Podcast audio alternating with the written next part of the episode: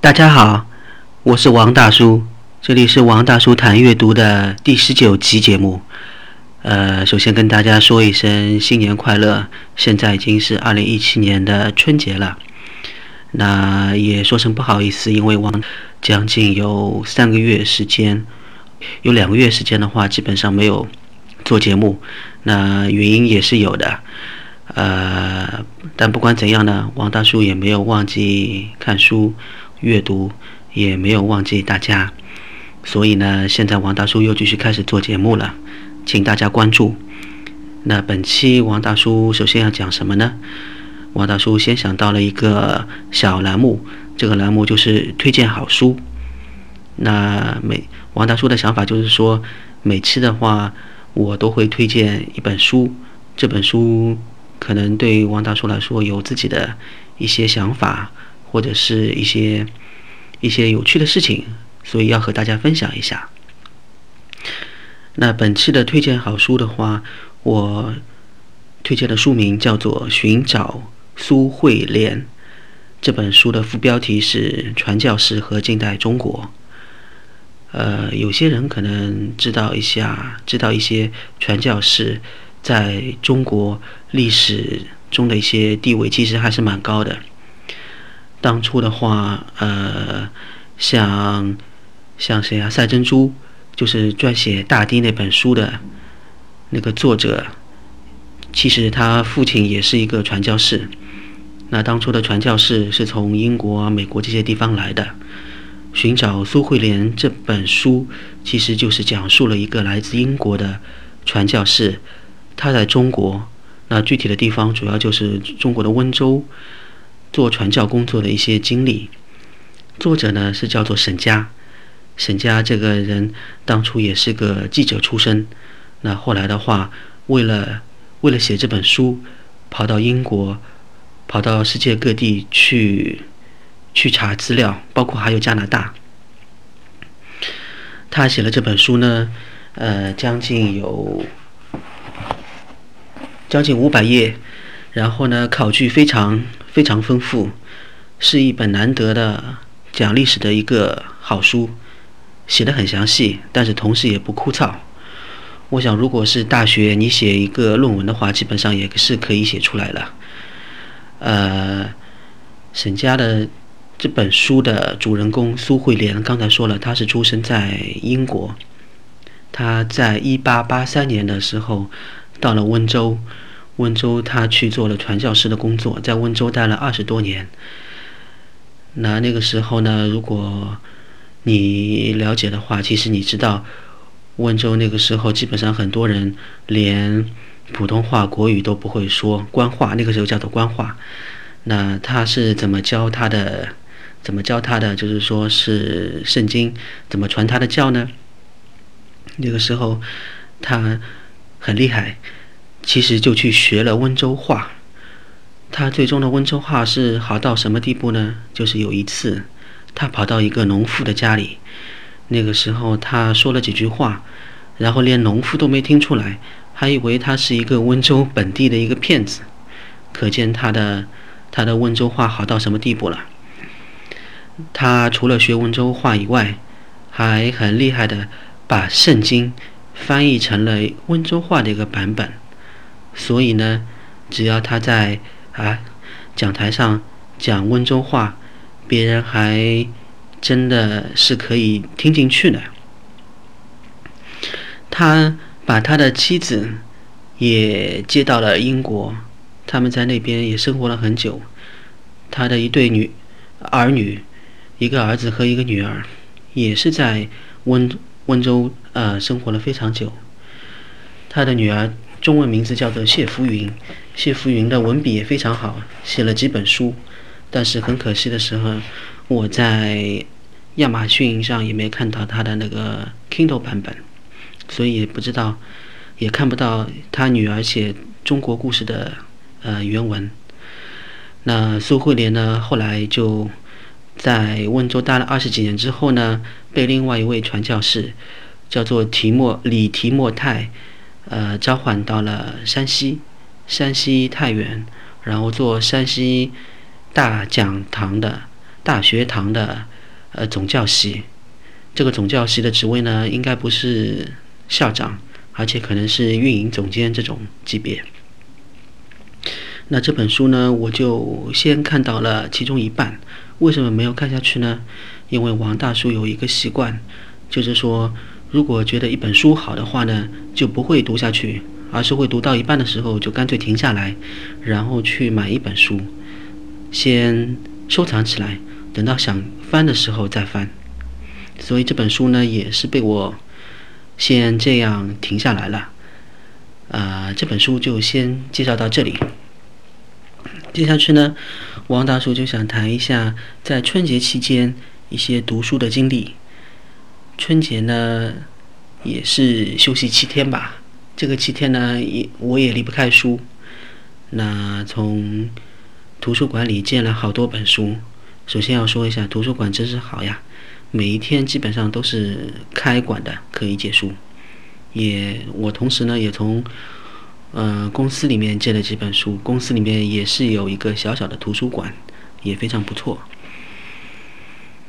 首先呢就是说在图书馆借的书呢，我也要跟大家分享一本。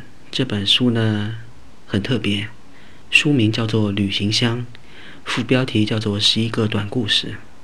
这是一本什么书呢？有可能的话，大家都知道，基本上大家都知道吧？就是说，法国的一个奢侈品牌叫做 LV，LV 的出身就是一个旅行箱，它做的最早的就是旅行箱。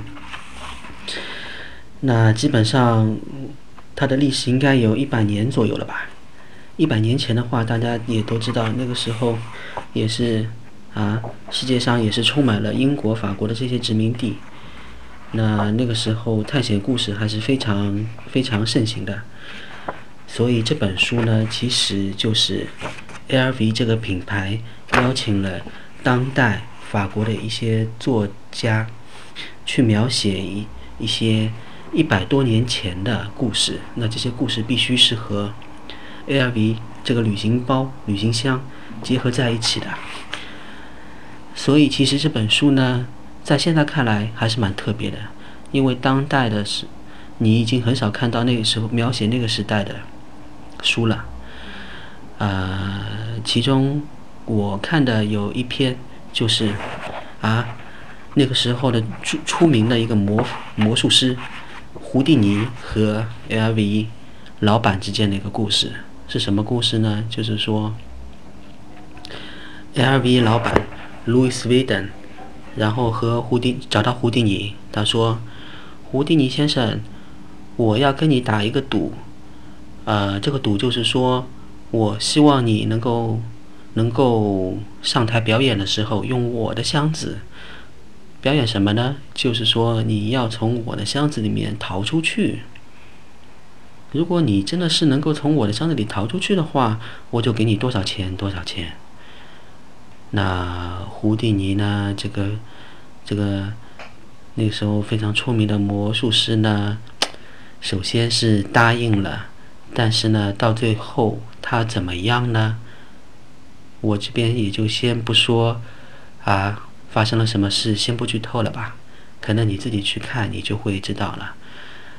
你从我这个讲的一个短短的一个小故事，你就可以知道。LV 这个旅行箱，其实那个时候是跟很多冒险故事是结合在一起的，所以它的出身不一定是简单的是高贵，而出身的是复杂，身世很复杂吧。但是旅行箱这本书呢，它有一个不好的特点，就是太贵了。这本书多少页啊？让我看一下。这本书才三百五十页左右，居然标价有一百二十八块钱。我不知道它也是不是为了做成像 LV 这个品牌一样奢侈品。那同样的，刚才说的那个寻找苏慧莲的这本书，将近五百页，才四十八块钱，差别太大了。所以对我来说的话，我也不一定买得起。好，除了。除了我讲的图书馆借书啊这个事情以外，那春节呢，除了拜访亲友、吃团圆饭以外，还可以出去旅游。王大叔呢就带了一家子，然后去杭州旅游。呃，去旅游的话，肯定也不能忘记带书吧，所以王大叔带了一本英文英文小说，带了两个 Kindle，一个是 Kindle 四，就是没有背光的老的版本，一个是 Kindle Paperwhite，就是有背光的。那没有背光的呢，王大叔是用来用来看英英文的亚马逊英文网站的上呃的书。那有背光的呢，就是亚马逊中国上的书，带到那边去，在酒店里面，王大叔把那本英文版的小说看完了。这本书以后可以再介绍。呃，除了在酒店看书以外呢，在杭州也碰巧经经历了几次跟书有关的那个事情，比如说先去了西溪的印象城。西溪的印象城呢，那边有个新华书店。其实现在说实话。新华书店还是最像传统书店的书店，就是说没有喝咖啡的地方。你看，其实其他新开的店或者老店，像大众书局呀、西西弗书店呀，都是有咖啡的。那新华书店还是很简单的卖书的地方，所以王大叔呢到那边转了一圈，看到了两三本好书，以后呢可以在外面再。再买或者再接了看，然后再决定是否买。除了新华书店以外呢，第二天王大叔呢跟家里人又去，又去杭州的钱江新城那边有一个城市阳台，去看那边的灯光秀。当当天真是很冷啊，风很大，又是零度左右。晚上六点，风吹着自己的身上，浑身发抖。但是又在那边等看灯光秀，这时候王大叔发现了一个小的玻璃书架，那个书架上写的是“漂流书”，可以放一本，然后再拿一本。想法是蛮好的，就像王大叔很多年前做的一个活动叫传递书活动一样。但是呢，王大叔一看这个主这个主办单位是杭州市纪委，王大叔就吓了一跳。纪委的书有那么好看吗？为什么要以纪委的名义来做这个事情呢？可能是一个啊政绩做出做样子的吧。再说里面的书都是讲一些反腐败的，谁要看这个书啊？所以呢，王大叔觉得这个实际意义并不大。那除了这个，除了这个漂流书以外呢？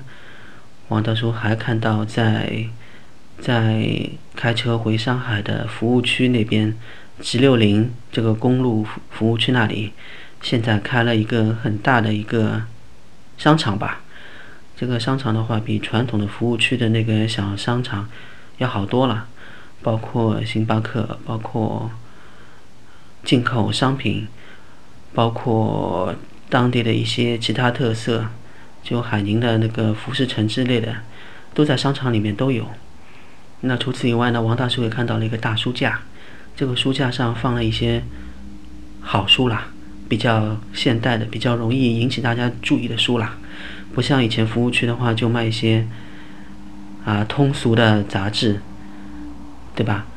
那王大叔呢，在里面也看到了一本。哎，我一下子突然忘记了作者名字的好书哦，对，是郝景芳写的。郝景芳是现在比较出名的一个科幻作家吧，一个女的。那书名叫做《流浪》什么的。王大叔呢也觉得可以回头找出来试读一下，如果好的话就再买。所以呢，在杭州的短短几天，王大叔除了看了几本书。还能够在杭州那里发现了几本几次跟书有关的经历，也是觉得很充实。最后，最后，王大叔也说一件自己的趣事吧。看书呢，其实是要很专注的，所以王大叔有时候呢太专注了，却不知道事情自在自己身上发生了一些趣事。比如说从杭州回来，然后自己先睡了一觉。那睡醒了之后，把衣服穿好，就出来再读了那本刚才说的，就说那本英文小说，读啊读啊读，读了好久，快读完了，才发现自己的衣服穿反掉了。那王大叔的记忆力不好，可能以前这这件事情在自己身上也发现过，发生过。那这代表什么呢？就是说，如果一个人很专注的看一本书的话，真的会突然出现一些自己也意想不到的事情。在此也笑一下，也给大家增加一些开心的事情。好了，今天王大叔就先讲到这里吧。希望大家能够给我一点掌声，很快的再和大家见面哦。最后，也请大家多关注我的微博，微博的名字就叫做王大叔谈阅读。好，再见。